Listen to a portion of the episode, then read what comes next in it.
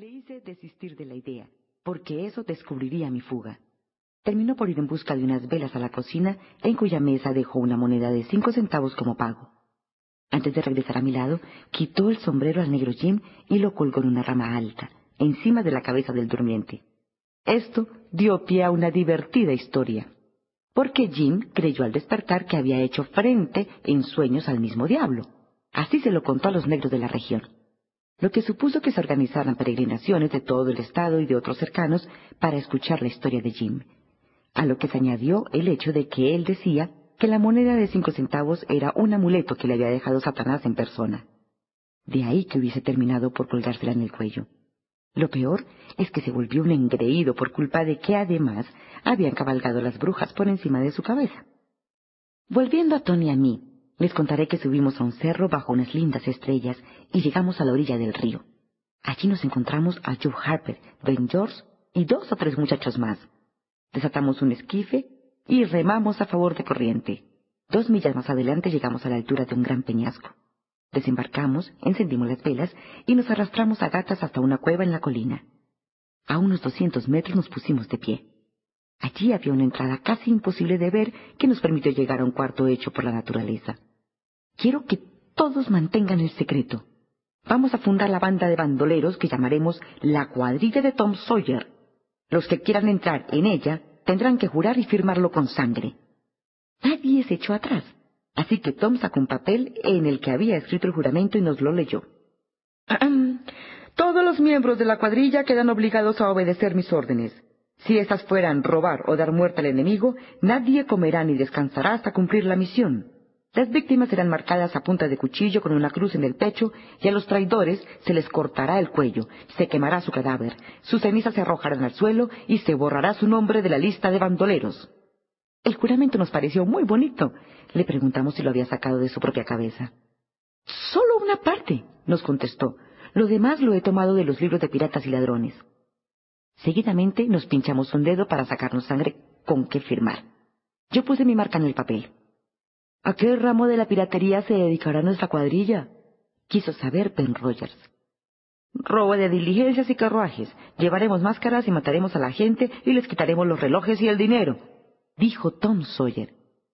¿Siempre hay que matar a la gente? Es lo que se dice en las novelas. También podremos secuestrarla y pedir rescate. Los prisioneros serán traídos aquí, donde estarán encerrados hasta que nosotros recibamos el dinero.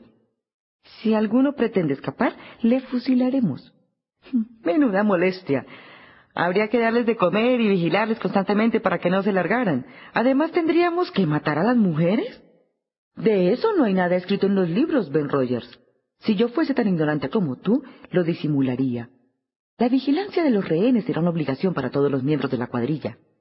El pequeño Tommy Barnes se había quedado dormido. Cuando le despertamos, nos salió con una llantina y esos grititos. ¡Quiero que me mi casa con mi mamá! ¡Yo nunca seré un ladrón! No solo fue este el problema. Algunos de los chicos nada más que podían tener libre los domingos. Así que la cuadrilla debía actuar ese día pero a muchos no les pareció conveniente por las obligaciones religiosas. Tuvo que aplazarse la elección de la fecha. Tom Sawyer fue nombrado primer capitán y Joe Harper segundo capitán. Por último, volvimos a casa. Trepé el cobertizo y salté por la ventana antes del amanecer. Mi ropa nueva estaba sucia de grasa y arcilla. Caí en la cama muerto de cansancio. A la mañana siguiente la señorita Watson me leyó bien la cartilla por culpa de las manchas de mi ropa, mientras la viuda Douglas se limitó a lavármelas. Esto me puso tan triste que decidí corregirme, si es que me quedaba algún tiempo libre para ello. Los días siguientes fueron muy confusos para mí. Las dos mujeres que me cuidaban me hicieron asistir a sus rezos para que me aficionase a los mismos. Pero yo no le veía el mérito, ya que conocía a nadie que hubiese obtenido lo que pedía. Por lo visto, todo se basaba en confiar en la providencia y no querer nada para uno mismo. Lo otro fue que me contaron que habían encontrado a papá ahogado en el río.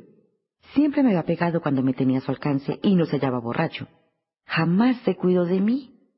Claro que al enterarme que el cadáver flotaba de espaldas comprendí que eso no podía creerse. Lo normal era que a un ahogado se le recogiera boca abajo. Esta idea ya me quitó el sueño. A lo largo de todo un mes estuvimos jugando a los ladrones. Luego yo me retiré. También lo hicieron los demás. No habíamos robado ni matado a nadie. Solo nos limitamos a saltar sobre los porqueros y a molestar a las mujeres que iban en sus carretas al mercado para llevar las hortalizas y otras cosas de las huertas. Tom llamaba a los cerdos lingotes de oro y a los nabos joyas. De verdad, yo no le veía la gracia por ninguna parte.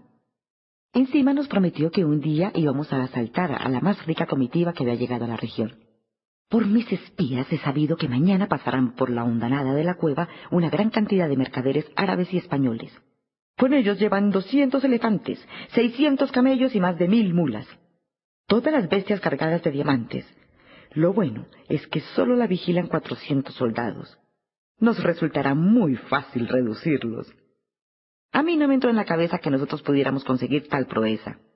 Pese a mi desconfianza, no paramos de sacar brillo a nuestras armas, espadas de madera y simples palos, que cuanto más los sobábamos, mayor aspecto de podrido tomaban. Bueno, al final resultó ser una excursión de la escuela dominical. A las niñas les quitamos unas rosquillas, mermelada, un muñeco de trapo y un libro de himnos religiosos. Sin embargo, se nos echó encima el profesor y lo perdimos todo al huir vergonzosamente.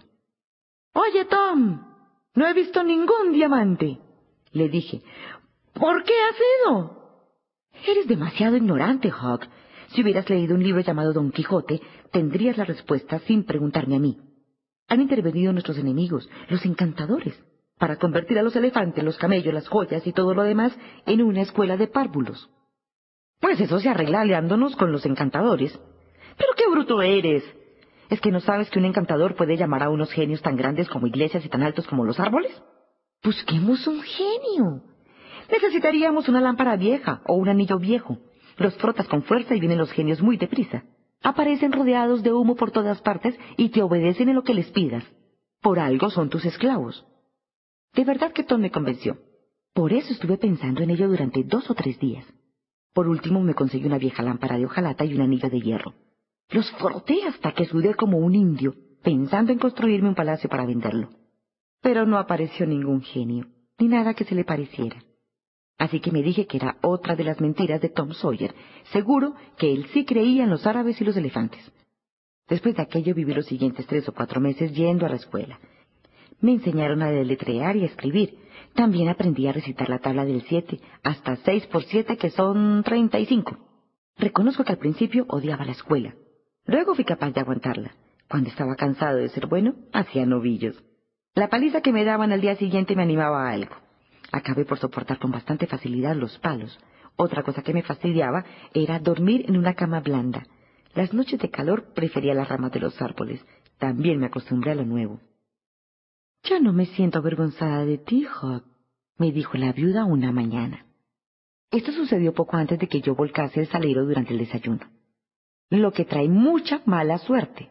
Lo comprobé al recorrer el jardín.